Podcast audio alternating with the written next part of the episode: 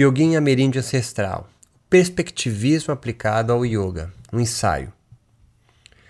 Os povos originários ameríndios vivem por aqui há mais de 50 mil anos. São descendentes de corpos asiáticos, afirmam antropólogos e arqueólogos. Isso já supõe uma ancestralidade bem anterior às filosofias indianas e, obviamente, greco-romana. Este ensaio aqui pressupõe yoga como algo além das tecnologias que chegaram a nós, existentes então da modernidade, podemos supor. Aos nossos ancestrais originários das Américas, todos e tudo que existe é humano. O que diferencia-se são os corpos. Isso amplia, em verdade, resgata o ponto de vista da imanência e não apenas seu conceito. Mais simples, o que varia é a natureza e não a cultura. A ideia dominante hoje entre a cultura yoga moderna é a dos yogis como xamãs com o poder, Siddhi, de transformar seus corpos para aprender a ver quem se realmente é, a mente, a alma, purusha. O que não deixa de ser verdadeiro. Cada corpo, natureza, variando, veria um mundo, cultura, diferente, criando mundos outros. Entre mentes, a perspectivista amiríndia inverte essa lógica. A cultura é constante. O que muda são os corpos e, portanto, o ponto de vista do visto. Isso é o que muitos diriam ser relativismo. Uma realidade fixa, dada, portanto, natural, que, variando a posição dos corpos que as veem, criam suas próprias culturas. Os povos originários das bandas de cá afirmam que não inventamos culturas, mas corpos. E essa forma de existência pode nos auxiliar a repensar os yogas, yogins e yogares. Yoga, então, seria uma tecnologia sinestésica de metamorfose corporal, naturezas, pois as culturas não se alterariam nunca. Somos todos e tudo gente, mas em corpos diferentes. A busca yogica agora não estaria, dentro da perspectiva ameríndia original, quem eu sou, mas quem estou. Você pode estar mais peixe, jiboia, onça ou macaco do que gente.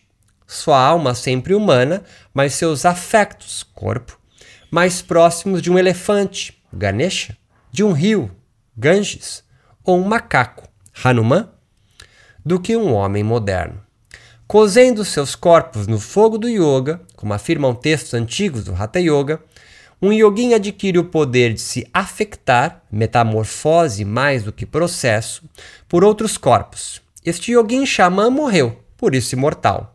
É um nômade de corpos afectos, pois aprendeu a viajar pelas afecções corpóreas, Neste ponto, não estamos mais sozinhos ou isolados, cada um no seu mundo criado ou assujeitado, mas seu oposto.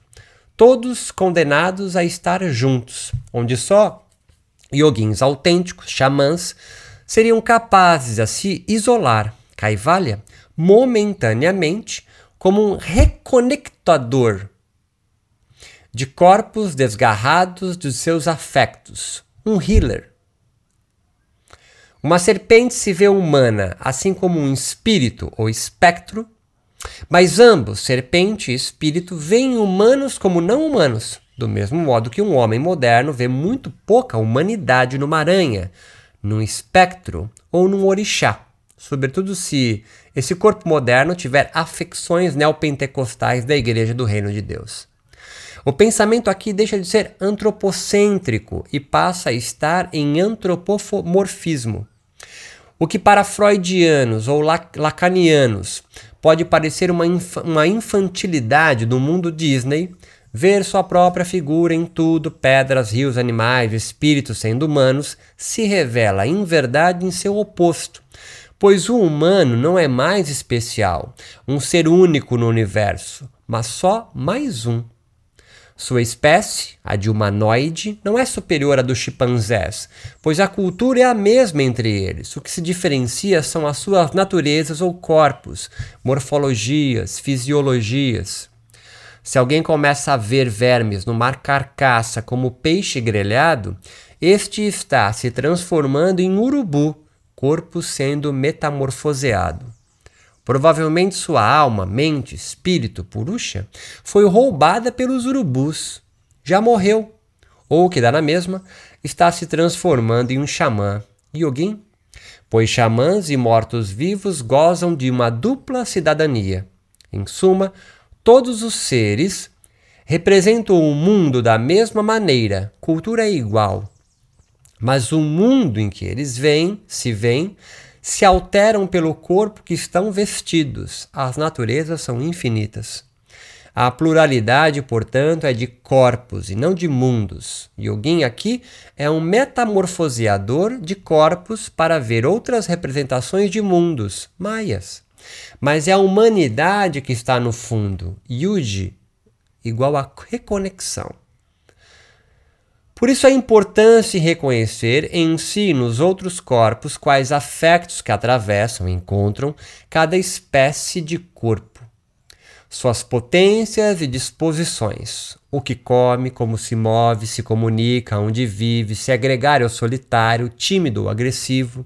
Em suma, qual o seu modo de viver, sua modificação? Modo jaguar, modo Ganesha elefante, modo Kundalini Tantra serpente, modo Hanuman macaco, modo Rio Ganges, modo tigre Shiva. O corpo do yogin ameríndio ancestral é o local e instrumento para ver ontologias, estudos do ser, variáveis, e epistemes, estudo dos modos de conhecer, sempre constantes. Estes yogin xamãs da América ancestral visam não perder de vista a diferença oculta dentro dos homônimos equívocos que conectam, separam nossa língua e a das outras espécies.